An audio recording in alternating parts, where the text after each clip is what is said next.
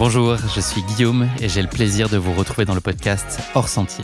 Hors Sentier, c'est le podcast de Baou qui vous emmène loin des sentiers battus. On y parle certes de sport santé et de nutrition, mais on y partage surtout de belles histoires d'athlètes. Hors Sentier, c'est un nouvel épisode un mardi sur trois, avec en alternance un format de rencontre au cœur de l'intimité de l'invité et un format d'échange sur le thème de la nutrition. Période estivale oblige, nous vous proposons dans cet épisode de vous jeter à l'eau avec la surfeuse pro Joanne Defay. Joanne va revenir avec nous dans cet épisode sur les origines de sa passion pour le surf dès son plus jeune âge, la façon dont elle a dû concilier ses études avec ses déplacements en compétition aux quatre coins du globe dès l'adolescence, ou encore le financement de sa pratique à haut niveau. Elle nous livrera enfin ce qui l'a convaincu de collaborer avec Baou et ses grands principes de nutrition. Bien loin des seuls principes théoriques, cet échange se veut fort en émotion et une traduction des convictions de Baou sur le thème de la nutrition. Allez, le moment est désormais venu de vous installer bien confortablement et d'embarquer avec nous pour une parenthèse hors sentier. Bonne écoute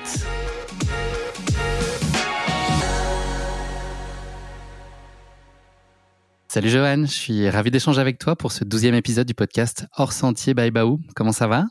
Bonjour, ça va super, écoute, je sors de, de l'entraînement, donc tout, tout va bien. Tu sors à peine de l'eau, t'as le temps de te sécher les cheveux? J'ai les cheveux encore un peu mouillés, ouais. ça prend du temps, c'est un peu long. En plus, j'arrivais pas à prendre une dernière vague. Fais-moi rêver la température de l'eau, là euh, Au Brésil, elle est, euh, elle est rafraîchissante. Euh, Peut-être 23 Je me rends pas compte, je sais pas. Est-ce que tu as eu un peu froid? On a une petite combinaison, ouais, ici. Mais j'avais pas froid. Joanne, tu as répondu à la question que je voulais te poser. Tu es une globe trotteuse, on peut le dire. Donc là, aujourd'hui, on échange du Brésil. Si on avait échangé il y a quelques jours, tu aurais été au Salvador. Ce sera quoi la prochaine destination? Euh, Eh ben, je rentre dans le Sud-Ouest. Je rentre en France. Ah. euh, je fais un petit tour en France, euh, voilà, quelques jours, juste cinq, et après, je vais en Afrique du Sud. Beau programme. Ouais. Joanne, c'est un format, habituellement, ce format de rencontre euh, du hors sentier by Baou. Euh, j'ai l'occasion de venir chez l'invité, donc malheureusement, j'ai pas pu venir jusqu'à toi euh, au Brésil. Ça aurait été avec plaisir. donc habituellement, la rencontre veut qu'on me fasse découvrir un peu des lieux qui sont chers à l'invité, donc on va faire ça un peu par Ouais. procuration et puis repenser un tout petit peu ce, ce format. L'idée, c'est plutôt d'aller bah, à la rencontre de, de ton parcours de vie, de tes aspirations, de ton rapport à la nutrition aussi, des conseils que tu pourras avoir aussi à partager. et on va parler donc de surf, Ouais. qui aujourd'hui le sport qui va nous intéresser plus particulièrement par ton entremise. Euh, je commence à remonter le temps, retour vers le futur. Tu es né euh, au Puy-en-Velay il y a 29 ans et tu es parti euh, vivre à l'âge de 20 mois à La Réunion. Donc, euh, tu dois pas te souvenir dans- en détail de, du Puy-en-Velay et de ses centres, ses points Ouais. d'intérêt. Ouais, ouais, ouais. Quel type d'enfant tu étais et puis quel était ton quotidien? Est-ce que tu peux nous projeter un petit peu dans, voilà, dans tes plaisirs? C'était quoi ce que tu aimais faire? Et puis, j'imagine que tu as une enfance pleine de liberté parce que le cadre permettait ça. Quel souvenir toi tu gardes euh, aujourd'hui de cette euh, période et de ta tendre enfance? Euh, je pense que ouais, la, la liberté, ça définit bien mon enfance. La plage, être dehors, vivre pieds nus au soleil, c'était, c'était principalement ça, quoi. L'école, bien sûr, mais mais ouais, tous les soirs après l'école, on allait à la plage. J'avais une grande sœur qui était un peu comme une deuxième maman aussi. Mais ouais, je me, du plus loin que je me souvienne, c'était vraiment la plage, notre euh, notre deuxième maison. Et du coup, pour moi, l'eau aussi, vraiment l'océan, ça a été, euh, ça a été euh, mon plus, mon plus grand ami euh, depuis, euh, depuis que je suis petite. Et euh, je me souviens aussi que j'aimais, bah, bien sûr, être avec mes copines et tout, mais j'aimais beaucoup le sport. Je faisais, voilà, du sport, être dehors, bouger, tout le temps bouger. C'est principalement ce que je me souviens. Après, je suis pas, euh, je crois que j'ai pas une très bonne mémoire parce que j'ai pas des, euh, enfin, j'ai l'impression que c'est passé. J'ai, enfin ouais, c'est comme un peu une magie. euh, aucun tourment, aucun, enfin ouais, non, c'était euh, c'était chouette quoi. bah, Tant mieux, ça veut dire que tu as eu une enfance euh, heureuse. Est-ce que tu étais du genre euh, Ouais, très ouais. touche à tout euh, hyper, hyperactif, c'est peut-être connoté un peu négativement, mais voilà, est-ce que tu étais avide de déplacements euh, physiques, de découvrir plein de choses? Est-ce que c'était, voilà, tu étais dopé à la vitamine? Mmh, Ouais, d'être dehors, de bouger. Après, pas forcément euh, curieuse de, de toucher à plein de choses. J'ai pas fait énormément de sport. J'ai fait de la gym rapidement, euh, ensuite de la danse. En fait, c'est du jour au lendemain. La gym, j'adorais ça. Et puis du jour au lendemain, j'ai eu un prof euh, qui euh, euh, un peu criait, grondait ou des choses comme ça, que c'était, ça devenait un peu plus strict. Et euh, et tout de suite, enfin, je suis rentrée genre une ou deux fois à la maison en mode, enfin, ça me plaisait pas, ça me plaisait plus quoi. Et du jour au lendemain, comme ça, j'étais ah bah non, je veux plus faire de la gym, je fais autre chose. Parce et que la notion de plaisir était un peu absente, c'est ça? Il y avait trop de discipline et la bah, notion de plaisir s'est passée un peu? Je pense, ouais. Je pense. Ouais, bah oui. Si, bah en fait, de ma, je vous ai omis ça, mais quand j'étais vraiment plus jeune, euh, je faisais quand même des gros caprices. Et il y avait une dame dans notre famille qui était euh, psychologue qui avait dit à ma mère Ah oui, elle est très intolérante à la frustration. Euh, c'est euh, ça fait des cas sociaux, ça vous savez. Sympa, ça, ça faire plaisir à ta maman. Ah ouais, ouais. maman, elle était là quoi?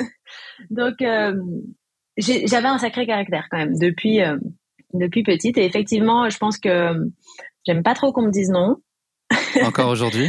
Euh, Je pense que j'ai encore un peu gardé ça quand même. Euh, quand je veux quelque chose, euh, je fais souvent tout pour l'avoir. Mais bon, voilà. Disons qu'à l'époque, je savais pas trop l'exprimer, donc aujourd'hui, ça va mieux quand même. tu sais mettre à arrondir un peu les, angles. Ouais, voilà. Et bref, du coup, je pense que c'est un peu ça aussi, effectivement, cette le plaisir qui avait plus. Du coup, ben du jour au lendemain, j'ai dit ben non, en fait, ça m'énerve un peu, je veux plus en faire. Et c'est, j'avais 7-8 ans et là, euh, moi, mon papa, il surfait, donc euh, c'est grâce à lui un peu que il m'a dit ah bah tiens, on va te mettre dans l'eau, au moins t'es dans l'eau. En plus, euh, c'est t'as affaire un peu avec personne, tu vois, c'est c'est l'eau, ta planche. Enfin, si, il y a les gens autour, bien sûr, mais bref. et du coup, il m'a amené au, au, surf club pour que je fasse un premier cours et en fait, bah voilà, j'ai pas arrêté depuis. Donc, tu l'avais dit non, d'abord, il a fallu qu'il insiste un certain nombre de fois avant que tu dises oui. Je crois qu'il t'a proposé plusieurs fois. Qu'est-ce qui a fait qu'un matin tu t'es dit, ok, euh, allez cette fois papa, je te suis dans cette nouvelle passion qui s'est révélée euh, à toi?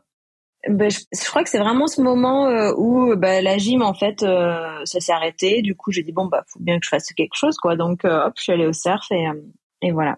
Ça a été très immédiat. Est-ce qu'on peut parler d'un coup de cœur et vraiment d'une révélation ou est-ce qu'il a fallu que tu y retournes une fois, deux fois, vingt fois pour petit à petit y goûter? Non coup de cœur ouais vraiment coup de cœur en me disant ah ouais en fait quand je fais ça je suis dans l'eau en fait, c'est l'eau que j'adore. Cette sensation après l'eau, euh, c'est.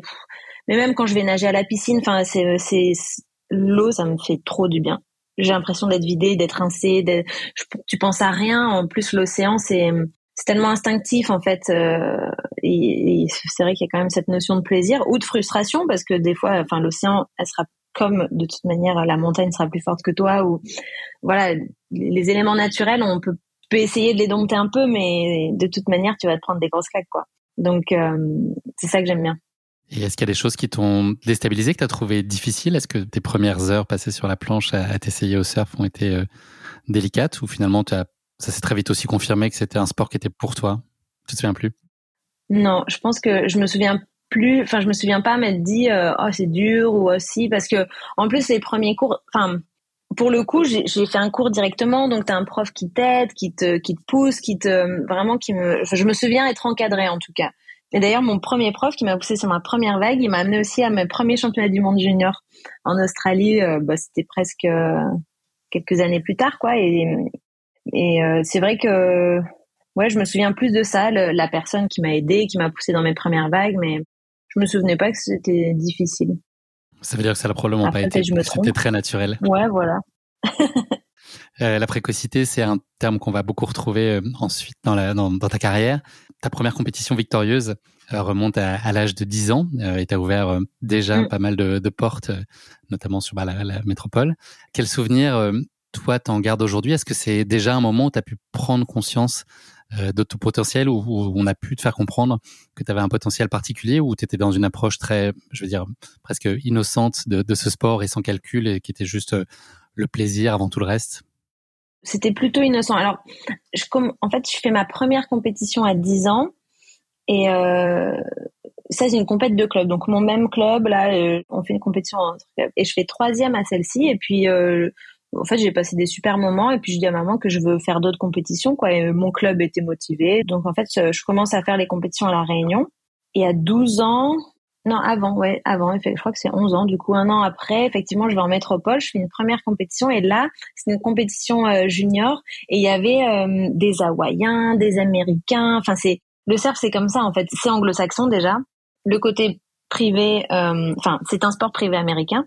Et du coup, il y a ouais, c'est enfin c'est le voyage tout de suite. En fait, je me rends compte là à 11 ans que waouh, ils viennent du monde entier. Euh, et je crois que c'était plus ça qui m'avait marqué. Et puis en plus, euh, bah, à l'époque, c'était aussi très style surfeur pour le coup. Euh, ils avaient des cheveux blonds, longs. Enfin, c'était marrant, quoi. Et, je pense qu'à cette compétition-là, je, je, en gros, je pense qu'il y a une sorte d'ambition qui arrive et enfin un rêve plutôt, un rêve. Pas vraiment une ambition, plutôt à me dire waouh, c'est génial et tout. J'ai vu des gens qui, qui venaient de partout je crois que je fais troisième à cette compétition, moi aussi, mais je, crois que j'étais en moins de 12, donc on n'était que, que 4 ou 5. et puis, euh, je rentre à la Réunion et du coup, je continue les compétitions, mais toujours par plaisir quand même, parce que bah, tu retrouves les copains, euh, c'est quand même cool. Euh, à la Réunion, il fait beau, enfin, tu vois, c'est pareil, euh, t'attends ta série, puis dehors, après, t'es sur la plage, tu joues. donc, c'était vraiment plus de l'amusement. Et à 12 ans, j'ai eu un premier sponsor, donc c'était Roxy à l'époque et c'était trop cool parce que c'est pareil, ça faisait partie des rêves en fait, parce que sur la planche des surfeurs pro, tu mets des stickers et c'est les marques qui te soutiennent et tout, donc euh, c'était pareil. Alors c'était mon premier sticker à mettre sur ma planche, c'était un, c'est comme à chaque fois il y avait des petits, des rêves, des petits objectifs et et ben au final j'ai l'impression quand je regarde maintenant je les, en fait je les ai cochés, euh, voilà année après année et c'est cool, c'était trop bien quoi. J'étais plus dans, j'étais dans le moment effectivement de mais je me suis pas dit euh, waouh c'est génial je veux euh, je veux en faire mon métier. Pas encore quoi je crois. Tu as intégré euh, le pôle espoir à Bayonne à l'adolescence. Est-ce que tu as été à l'aise avec cette j'imagine nouvelle approche de la discipline qui était peut-être plus structurée ou rigoureuse en tout cas peut-être différente de ce que tu avais expérimenté jusqu'alors? Est-ce que ça a été une période qui était accomplissante pour toi et qui t'a permis de faire des progrès significatifs et qui t'a aussi un peu durci le cuir? C'est compliqué. Quand on vient de la Réunion, en fait, on est loin un peu de tout et dans le milieu du surf aussi. Et du coup, c'est vrai que, en fait, c'est pour ma terminale que je suis allée au Pôle France à Bayonne en internat. Mais avant ma terminale, en fait, j'ai fait tellement de choses. Euh, j'étais au Pôle Espoir de la Réunion, donc là, tous les après le collège, euh, j'allais tout le temps euh, aux entraînements et tout. Donc ça devenait, oui, clairement intense. Après là, mes 12 ans, après, à 13 ans, j'ai commencé à faire les tours pro, euh, euh, ouais, pro junior. Donc, ça commençait à être des compétitions professionnelles. Ça restait junior et ça restait en Europe, mais euh, c'était quand même intense. Après, euh, à 15 ans, j'étais du coup championne d'Europe junior. Et, et j'étais pour une première fois en équipe de France. On allait faire les championnats du monde. Bon, ça reste amateur. Tout ce qui est côté fédéral en, en surf, c'est le côté amateur. Mais souvent les juniors, euh, il y a quand même tous les meilleurs parce que bah tu cherches à gagner de l'expérience, donc euh, tu fais le plus de compétitions possible. Et du coup, en fait, je commençais à voyager beaucoup. Déjà en quatrième, troisième, pas mal. Et en seconde, j'ai raté pratiquement la moitié de l'année parce que toutes mes compétitions étaient euh, à l'étranger. Et c'était du coup compliqué, délicat. Est-ce que tu avais le sentiment de ne pas pouvoir te consacrer pleinement à la fois à l'école et puis à ta carrière de surfeuse en fait? Est-ce que tu avais cette frustration d'avoir le sentiment de faire complètement bien ni l'un ni l'autre? Ouais, c'était surtout euh, intense au niveau de l'école. Disons que en fait quand j'étais dans le milieu du surf par exemple avec des anglo-saxonnes qui eux ont un système scolaire très différent du nôtre, ça me paraissait euh, fou. Eux, elles, elles pouvaient choisir euh, genre juste trois, quatre matières, les faire à la maison. Enfin, alors que nous en France, bah nous c'était pas, enfin si il y a le CNED clairement, mais c'est pas c'est pas évident. En tout cas, ça l'était encore moins à l'époque. Et, euh, et puis moi, euh, bah, mes copines et tout, c'était quand même important pour moi. J'avais quand même, euh, mine de rien, t'es ancré par ta culture et, tout. Donc oui, l'école c'était important pour mes parents, même pour moi. En fait, socialement, c'était, ça me paraissait important. Je pouvais pas arrêter quoi. Du coup, c'est vrai que voilà, t'es un peu tiraillé entre les deux. Et puis les gens, surtout de l'école, ils comprennent pas même les professeurs. Comme on n'est pas un sport, euh, c'est un sport pas très présent en France, c'est méconnu comme on disait. Et, euh, et en plus, ben à l'époque c'était pas au jeu, etc. Donc il y a quelque chose que les gens, euh, sport privé américain, euh, c'est des compétitions qui se passent au Brésil, au Fidji, en Australie, enfin ça leur parle pas du tout quoi. Du coup, moi dès que je rentrais de, de, de 15 jours ou 3 semaines de compète, les profs ils disaient ah bon ça va, c'était bien les vacances. J'étais ah non mais en fait et euh, du coup, c'était un peu, c'était un peu compliqué, ouais. Et après, j'ai fait ma première au CNED parce que justement trop compliqué, être euh, déphasé avec les gens de ma classe et tout, c'était pas, c'était pas évident. Et euh, du coup, je fais première au CNED et je me dis bon nickel, je peux travailler partout et tout, sauf que travailler en compétition, c'est très dur, mine de rien. Euh, du coup là, pour le coup, j'ai eu l'impression de très peu travailler à l'école et de beaucoup plus surfer, de beaucoup plus ouais être dans ma vie de, de surfeuse. Et, et ce qui était très stressant aussi parce que bah là arrive le bac etc donc faut quand même enfin si tu vas avoir le bac faut faut bosser quoi donc j'avais quoi le, bac de français à la fin de l'année, le TPE et tout ça, ou je sais plus trop comment ça s'appelle. Et euh, bon, finalement, j'arrive à limiter la casse, on va dire, sur cette première OCNED.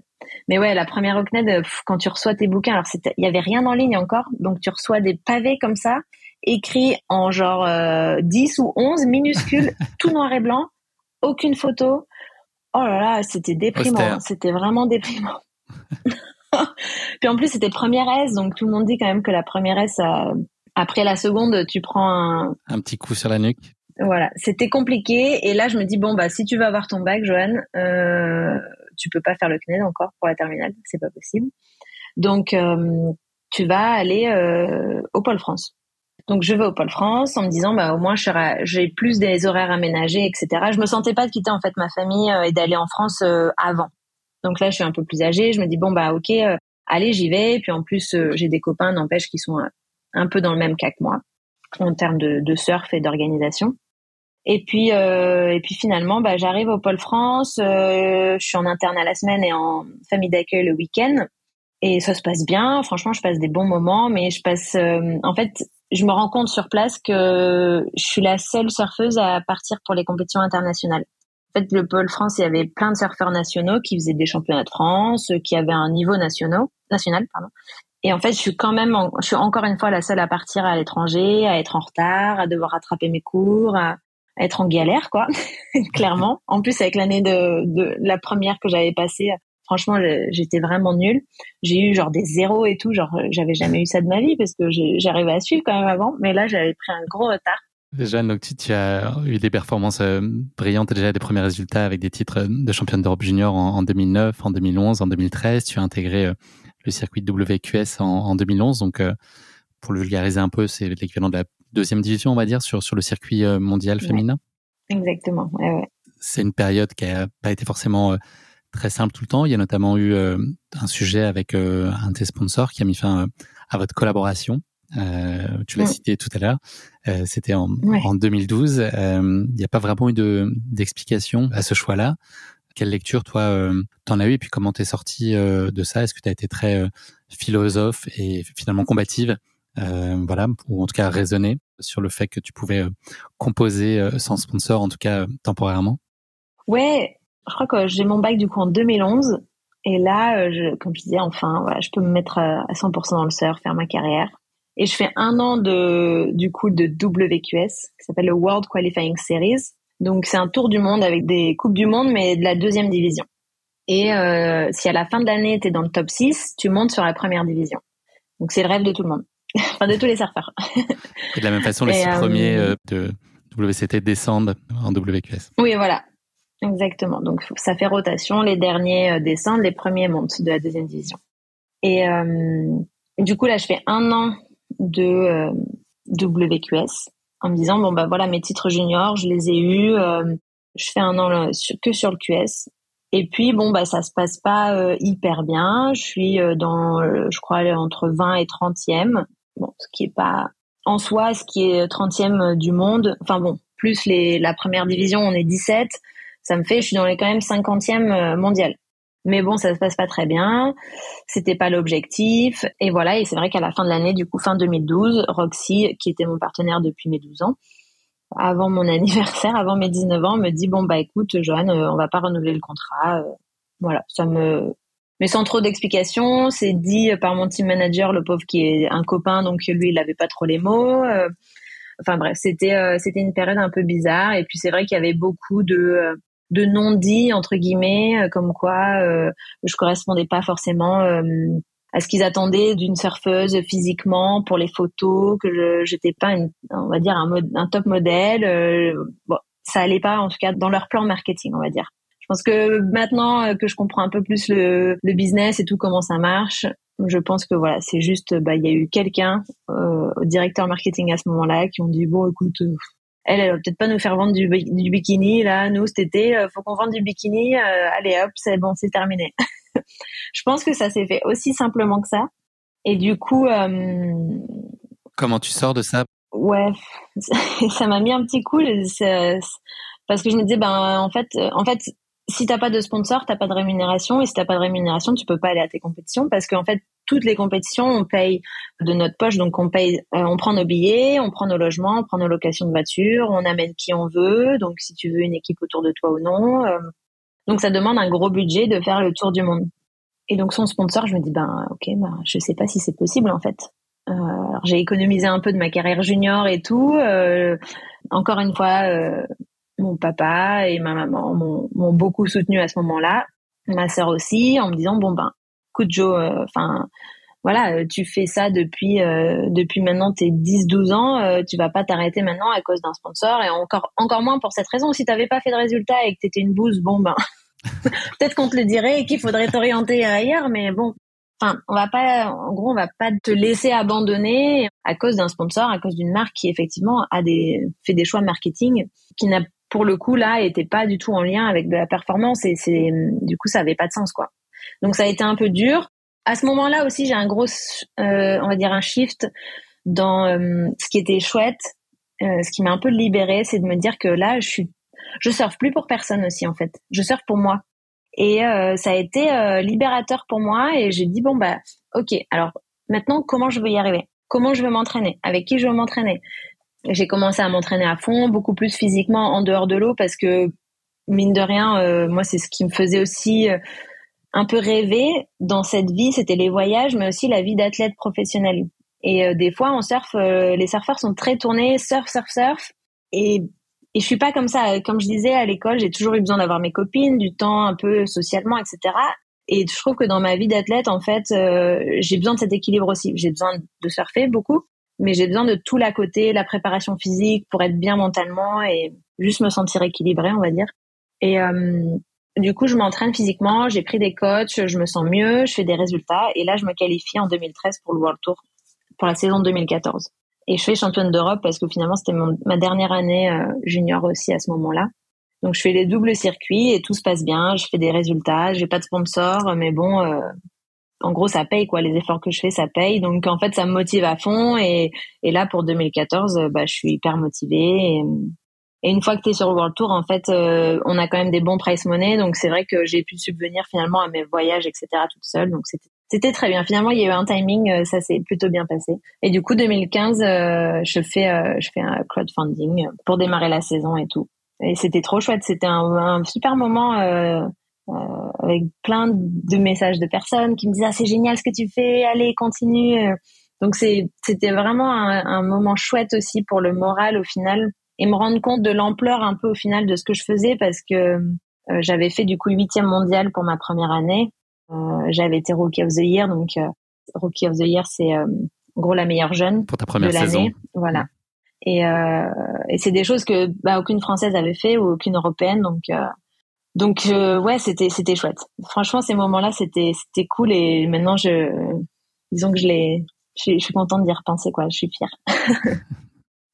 Est-ce que tu penses, Jeanne, pour finir sur, sur ça, sur les, les sponsors, est-ce que ce que tu as vécu à l'époque, est-ce que c'est quelque chose qui pourrait encore arriver aujourd'hui ou est-ce que la société euh, a évolué et, le rapport à l'image, qui est aussi euh, un des sujets en creux là, au cœur mm. de nos discussions, est-ce que c'est des choses qui pourraient se passer encore aujourd'hui, tu penses?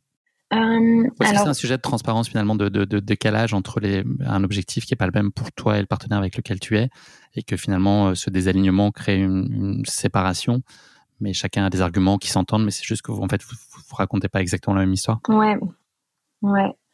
Je, ben, je crois que c'est un peu ça en fait. Euh, je, je pense quand tu te mets d'un point de vue d'une entreprise qui a besoin de effectivement de performer aussi à sa manière mais de performer tu fais des choix. Il y a des choix à faire tout le temps, en fait, clairement. Et, je comprends, comme tu dis, voilà, tu comprends les deux positions. Après, c'est euh, bah, qu'est-ce que la marque veut parler, qu'est-ce qu'elle, euh, qu'est-ce qu'elle veut représenter, quelles sont les valeurs. Enfin, en fait, donc il y a tout ces, ces questionnements à faire en tant que marque. Et effectivement, si ton objectif c'est que de vendre du bikini, bon ben ouais, peut-être qu'il faut vraiment. Euh, après, je pense que le marketing évolue beaucoup, donc je pense qu'à l'époque, euh, il fallait faire rêver. Ouais, il faut avoir le maillot parfait euh, sur un corps parfait et euh, espérer ça. Et voilà, maintenant c'est plus ça qui parle aux gens parce que il y a la démocratisation euh, de, de, tout en fait. Les réseaux sociaux font que les gens ont besoin de s'identifier. Euh, le marketing et la publicité, c'est plus comme avant. J'ai l'impression ça a quand même beaucoup évolué. Et euh, parce que la société a évolué quand même. Il y a plus d'ouverture, effectivement, sur sur la je, ouais, ouais. le terme excessif, mais diversité en tout cas sur euh, voilà des, des, personnes qui s'assument telles qu'elles sont et on on voit peut-être beaucoup plus ça aujourd'hui que qu'à l'époque. C'est ça. Ben, je pense qu'on a vu les, les travers de, de, de, toute cette publicité qui était beaucoup trop perfectionniste à un moment. Et c'était pas forcément sain, je pense. Euh, après, aujourd'hui, dire que aussi n'importe comment, n'importe quoi, au final, tu peux faire tout ce que tu veux et, et dire que bah, c'est génial parce que bah, je l'assume. Je sais pas, tu vois, est-ce que ça va pas dans un autre sens aussi? Bon, je sais pas, je suis pas là pour dire euh, pour dire si ou ça, mais je pense que euh, en tout cas aujourd'hui, je pense pas qu'un partenaire va dire euh, t'es pas bien pour mes photos ou etc. Ça sera pas ça. Ça sera euh, peut-être autre chose, peut-être que genre ton image correspond pas forcément à nous, à la direction qu'on prend ou tes performances ou je pense que ça peut continuer au final. C'est des circonstances, c'est des ça dépend vraiment voilà. Ce que toi tu recherches parce qu'il y a des il y a des filles qui recherchent à j'ai des copines qui sont des, des, mannequins et qui surfent un peu et elles c'est leur façon de faire aussi de parce qu'elles veulent vivre du surf aussi et elles vivent juste différemment sous un autre angle. Donc euh, bah faut qu'il y en ait pour tout le monde quoi c'est tout au-delà de ces discussions là dont, dont on va un peu s'affranchir maintenant mais j'imagine la résilience dont tu as fait preuve, ça a aussi forgé beaucoup ton caractère et j'imagine que ça t'a donné une confiance euh, surmultipliée de finalement euh, d'avoir à te reprendre en main, de trouver face à toi-même, de te reconstruire et, et de remodeler finalement euh, mm. ta carrière. J'imagine que quand tu sors de tout ça, que les performances euh, commencent à arriver, on va arriver aussi à ta première victoire, victoire pardon, à Huntington euh, aux États-Unis en 2015 à l'US Open, qui est une, qui est une compétition très populaire sur le tour mondial féminin. Tu sors de ça grandi et probablement plus forte. Ouais, ouais, non, c'est hallucinant. C'était, j'y croyais pas à cette première victoire, j'y croyais pas. J'étais là, c'est pas possible, ça s'est vraiment passé et tout. Et puis ça, après, même dans le milieu du surf, du coup, je pense que j'ai beaucoup gagné du respect, que ce soit la première ou la deuxième à Fidji euh, l'année d'après. C'est, ça a été vraiment des, effectivement, des saisons qui m'ont fait euh, gagner en confiance et me dire que je pouvais vraiment le faire, que c'était possible, que j'étais motivée, que j'aimais ça, que j'aimais, euh, enfin, ça, je le savais que j'aimais ça, mais c'est vrai que des fois, encore une fois, le surf, c'est tellement un milieu anglo-saxon que les gens, euh, euh, par exemple, il y a, beaucoup de surfeurs qui viennent d'Hawaï ou d'Australie et, et là-bas, c'est des rockstars, quoi, quand t'es pro-surfeur. Et du coup, c'est vrai que quand t'es euh, la petite française qui débarque et tout, ben, on s'en fiche un peu de toi, hein, clairement, sur le tour. On oh oui, bon, ça va aller, elle va peut-être pas rester là trop longtemps. Donc c'est vrai que je pense que ça a fait quelque chose euh, dans le milieu du surf et c'était c'était trop chouette quoi. Et puis moi, ça m'a fait du bien parce que je me suis dit que j'avais fait les bons choix. Euh, aussi en termes, parce que quand je disais par exemple que je me suis entraînée, euh, j'ai changé des choses et je me suis entraînée, j'ai pris des coachs, mais des coachs qui venaient pas du surf. Donc dans le milieu du surf, en tout cas français, ça faisait un peu jaser entre guillemets. Bah ouais, mais du coup tu travailles pas ta technique, t'as pas un coach de surf. Et j'étais là, ben non. Moi, je travaille avec un préparateur physique euh, qui vient du triathlon euh, parce que j'aime cette rigueur en fait. Euh, je pense que j'ai effectivement j'ai apporté une rigueur dans, dans ma carrière et ma façon d'approcher les compétitions et mon entraînement que dans le surf en tout cas il y, y avait peut-être pas trop à l'époque. Euh, alors je parle peut-être français, européen. Peut-être déjà ça commençait au niveau bien sûr américain et tout, mais du coup bah le fait d'avoir eu des victoires et tout ça me confortait que bah mes choix étaient les bons et ça ça fait je pense, plaisir dans n'importe quelle situation. Sur euh, le, mode de vie qu'elle tient, il y a beaucoup de voyages évidemment et de déplacements sur le tour et plein de compétitions aux quatre coins du globe. C'est finalement euh, devenu ton quotidien. Est-ce que ça peut être parfois euh, déroutant ou lassant? Tu parlais d'ancrage tout à l'heure. Est-ce qu'à un moment, tu as besoin de te réancrer chez toi? Ou est-ce que c'est tellement devenu ton mode de fonctionnement habituel que tu composes très bien avec et finalement ça t'apporte l'adrénaline et les, les changements et l'énergie dont tu as besoin? Je j'ai besoin de, de, temps à la maison vraiment je, je manque de temps à la maison et, et franchement plus tu parles avec euh, tous les surfeurs euh, tout le monde adore être euh, chez soi je pense que plus tu pars mieux tu retrouves la maison plus je visite des pays, plus je me dis que je veux pas habiter ailleurs qu'en France. non, je trouve que c'est ça m'a aidé tous ces voyages à réaliser à quel point j'ai de la chance de vivre là où je vis et de et que c'était magnifique et ne, ne rien envier quoi. Tu as un point d'ancrage qui est mobile aussi euh, à côté de toi. C'est une très mauvaise façon de, de le présenter, mais d'amener ça. Mais euh, Simon, qui est euh, ton mari et aussi ton entraîneur, je ne sais pas là, je suis pas le plus fier de cette introduction, mais voilà, vous travaillez ensemble, vous, voilà, vous êtes mari et femme. J'imagine que c'est une relation qui est, qui est pas simple. Est-ce que vous arrivez à trouver voilà la fine ligne pour que chacun les, les, casquettes soient bien distinctes? Est-ce que c'est simple de faire la part des choses?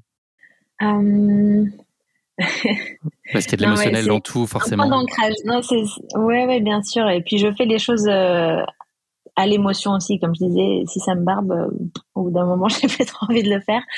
Euh, comment dire? C'est mon point d'ancrage. C'est vrai que ça aide moi quand il vient avec moi, en fait, parce qu'effectivement, quand je suis avec lui, c'est un peu ma maison. Et j'avoue que s'il est avec moi sur le tour, j'ai moins besoin de rentrer à la maison. donc c'est clairement un ancrage et, un pilier de ma carrière. on a, ça fait on a commencé à travailler ensemble euh, deux trois mois avant euh, avant ma première saison sur la première division en tant que préparateur mental. Donc on a on a bossé ensemble sur comment aborder euh, bah, la première division parce que je me sentais pas prête à l'époque. J'étais là bon, j'ai besoin d'être plus forte mentalement, j'ai besoin d'avoir des des outils que, que je peux utiliser quand je suis quand je serais pas bien, quand je serais pas confiante. Donc on a commencé à travailler comme ça.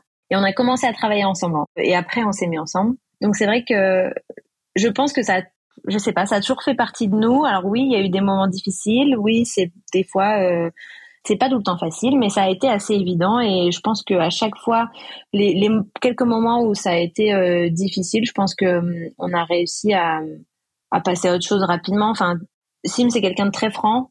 Et moi, je, je l'adore pour ça. Donc, c'est vrai que des fois, d'un seul coup, il va te dire tes quatre vérités, en tout cas, euh, professionnellement. Bon, bah voilà, dans l'autre, t'as fait ci, ça, ça. Euh, ben, franchement, c'était naze. Euh, fallait faire ci, ça, ça. Ou euh, t'aurais peut-être dû, ou c'était peut-être mieux d'aborder les choses différemment. Bon, alors, c'est pas drôle parce que toi, quand tu viens de perdre ou quoi, forcément, t'es pas contente de toi non plus. Mais il apporte, c'est quelqu'un qui apporte des solutions. On a toujours bien travaillé ensemble parce que je trouve que voilà, il apporte des solutions. Il trouve des choses qui vont pas forcément ou que je pourrais améliorer et il, m'aide à, apporter des solutions. Et bon, c'est le rôle d'un coach, clairement. Je pense que beaucoup d'athlètes euh, ont le, même cas. Mais il faut juste, euh, quand moi, ma carrière et mon surf, c'est tellement personnel aussi. En fait, c'est tellement ancré dans moi que je trouve ça bien que, hum, pour moi, c'est plus facile en fait qu'il soit plus proche de moi. J'ai eu d'autres coachs euh, parce que maintenant c'est aussi mon préparateur physique. Il a il a passé euh, tous ses diplômes et tout et du coup euh, on, on, travaille physiquement ensemble aussi et depuis déjà quelques années. Mais avant j'avais un autre préparateur physique et et je trouvais ça compliqué. Comme je suis loin, pratiquement 9 mois sur 12 et que mon autre coach il pouvait pas venir à ce moment-là, donc il m'envoyait tout sur internet et c'était pour moi, c'était compliqué d'entretenir une relation à distance tout le temps avec un coach et tout, plutôt qu'avec Simon. Pour moi, ça a été plutôt une évidence. Et en fait, voilà, je me suis jamais dit, j'ai plus envie de travailler euh, parce que ça devient trop dur ou quoi que ce soit. Je sais pas si c'était clair tout ça. C'était très clair. Si, si, moi j'ai très bien compris en tout cas. Je, suis sûr que nos auditeurs aussi. Non, non, c'était très clair.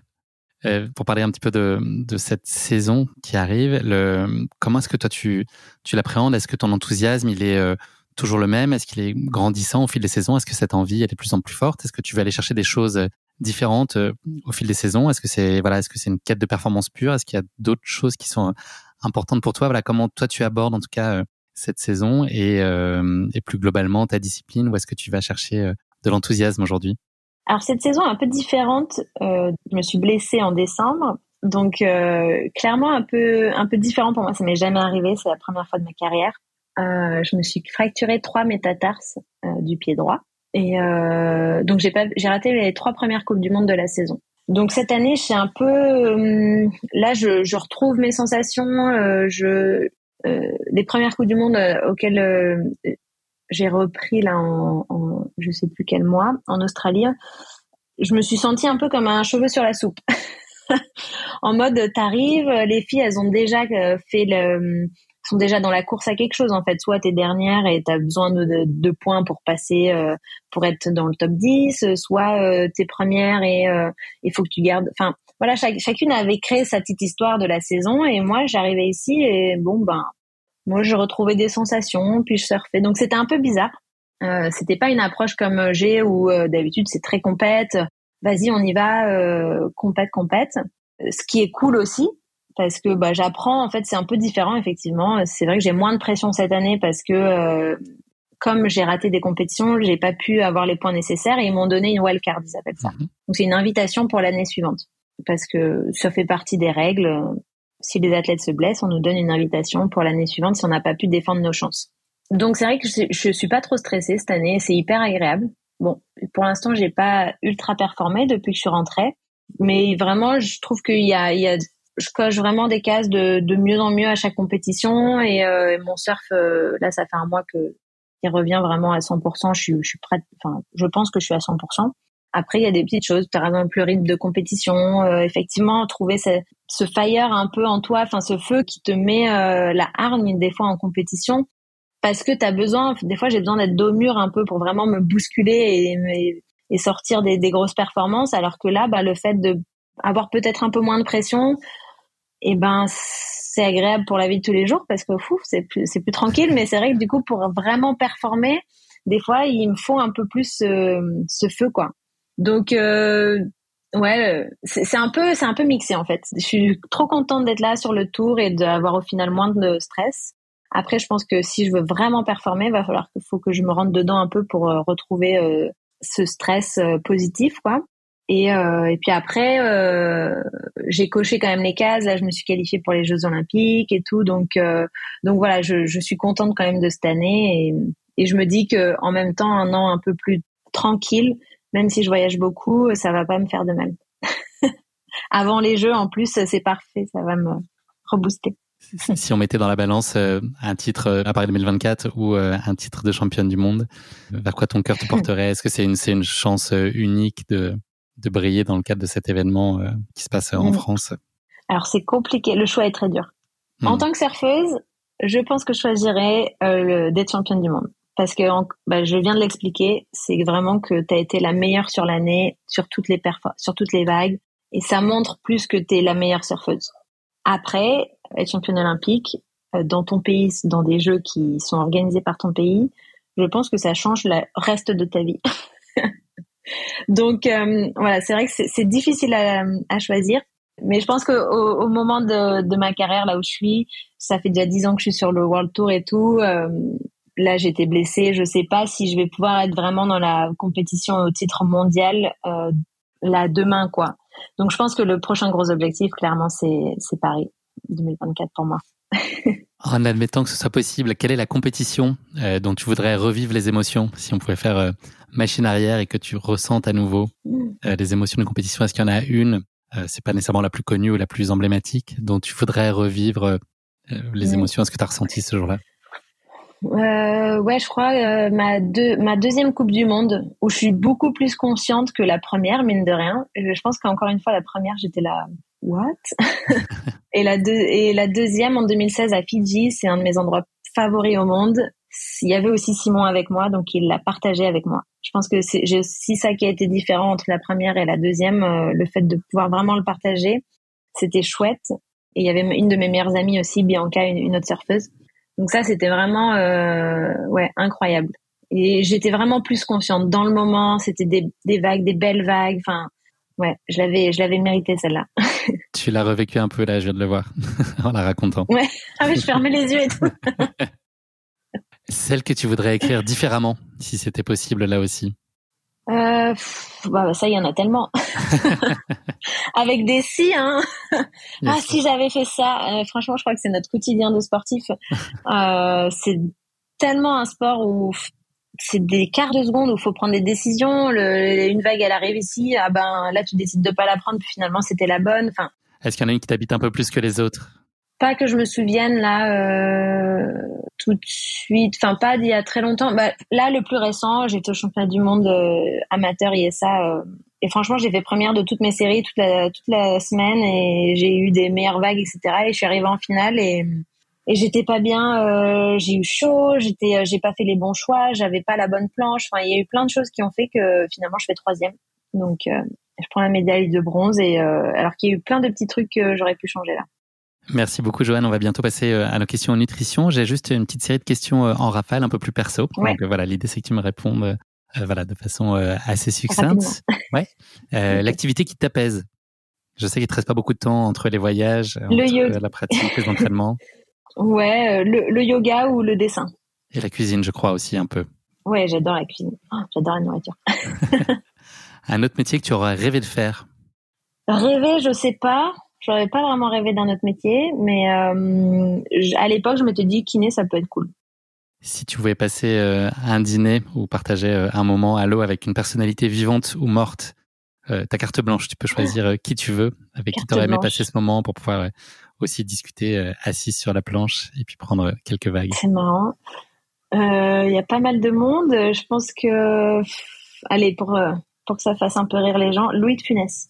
J'adore les films de Louis de Funès.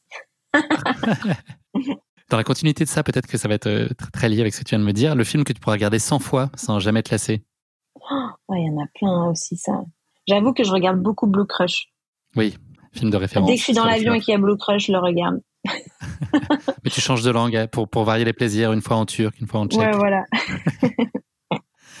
la musique qui te fait du bien ou le groupe que tu pourrais aller voir en concert aussi, euh, celui qui compte euh, plus que tout?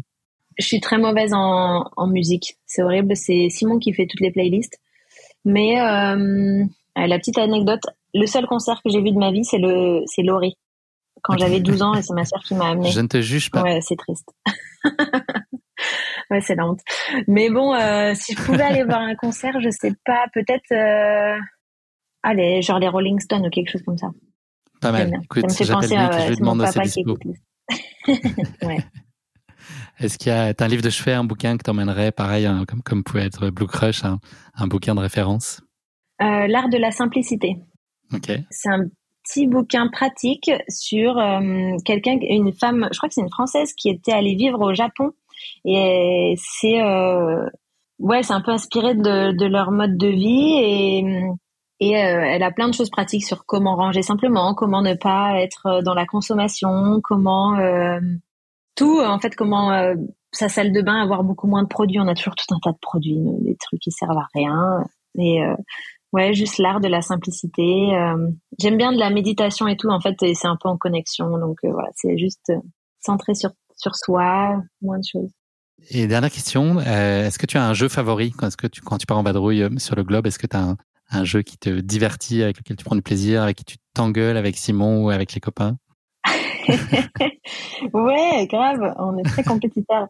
Euh, on aime bien le Uno ou la crapette avec les cartes. Et sinon, là, on est dans une maison avec plusieurs personnes et euh, on fait un peu euh, du Time's Up, des trucs où on faut mimer et tout. C'est marrant. C'est fort de, de, pouvoir rester avec son mari en, jouant au Uno encore plus que de l'avoir comme coach au quotidien, réussir à passer à travers les parties de Uno et que le couple y survive. Je trouve que c'est finalement la plus belle réussite. C'est tellement facile de s'engueuler. non, c'est trop drôle. Non, mais j'avoue qu'on s'énerve trop. Je crois que c'est. Oh.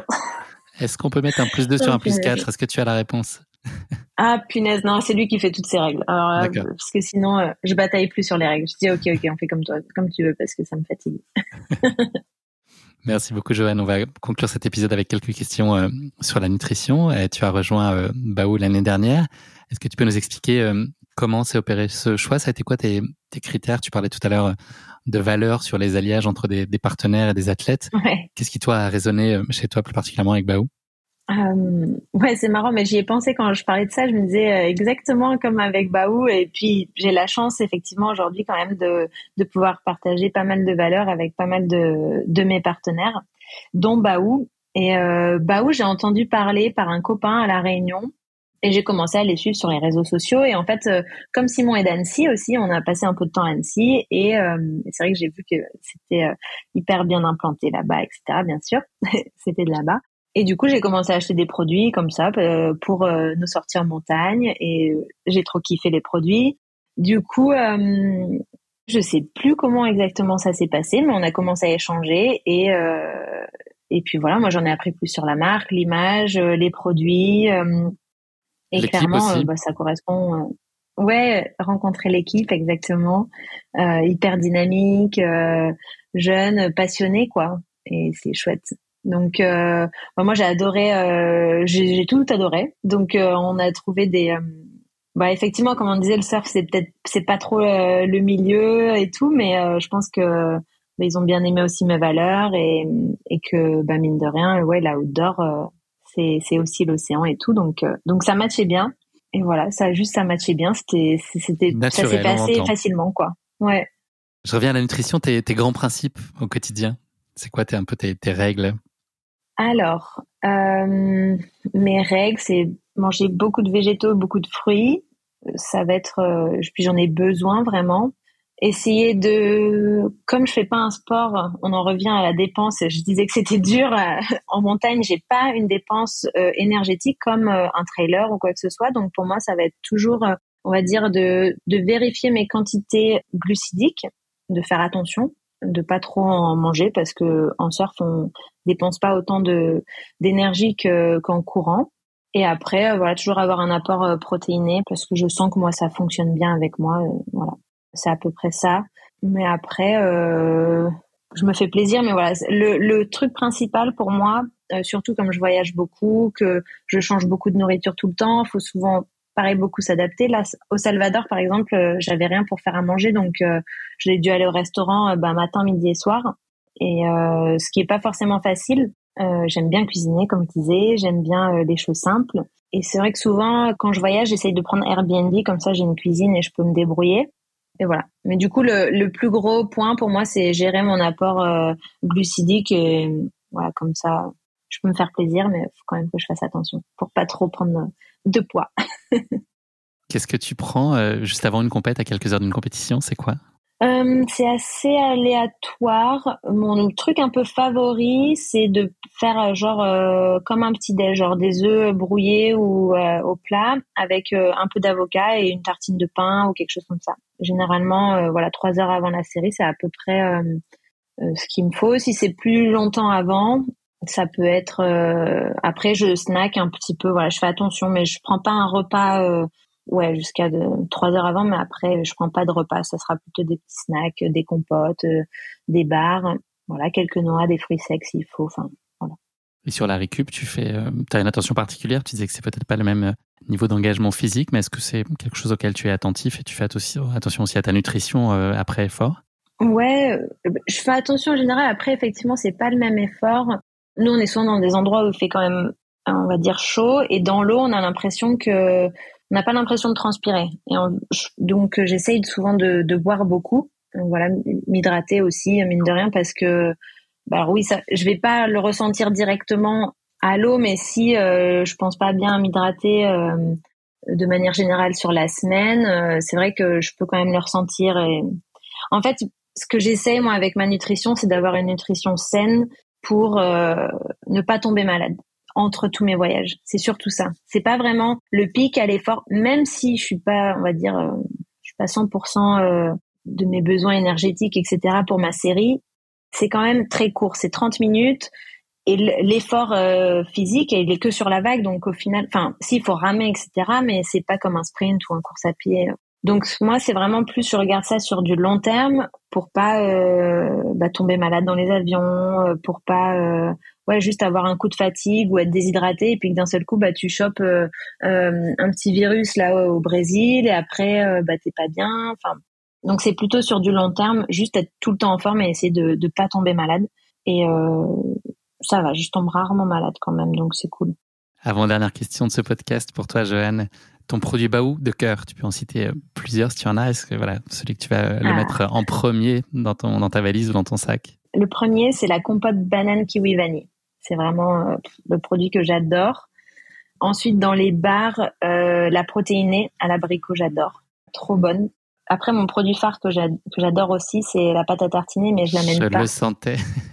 ouais, c'est la gourmande, mais euh, à la maison, à la maison, ouais, je passe quelques pots quand même. mais ouais, je dirais que c'est mes trois produits préférés. Et après, les, tout ce qui est noix aussi, j'adore parce que ça, je peux, pour le coup, je les prends pour mes snacks d'avion. Enfin, pas forcément pour de la performance, mais plutôt euh, pour avoir des, des snacks assez enfin, sains quand je suis euh, en vadrouille. Pour conclure, Johan, est-ce que euh, tu aurais trois conseils à emporter euh, sur la nutrition pour nos auditeurs? Voilà, les, principes peut-être, ça va rejoindre ce que tu as évoqué euh, tout à l'heure, mais voilà, trois choses que doivent garder à l'esprit nos auditeurs sur la nutrition et sur toi, les principes qui te sont chers. Alors, effectivement, donc le premier principe, c'est un peu ce que je disais, en fonction de ton activité, adapte tes besoins en fonction de ton activité et ta dépense énergétique. bah, pour être en forme, en tout cas, moi, je le ressens vraiment c'est important que j'adapte, sinon euh, je me sens pas bien au final dans mon corps. Euh, si t'as trop d'énergie, c'est bête, euh, effectivement, il sera stocké. et donc ça, c'est le, c'est le premier.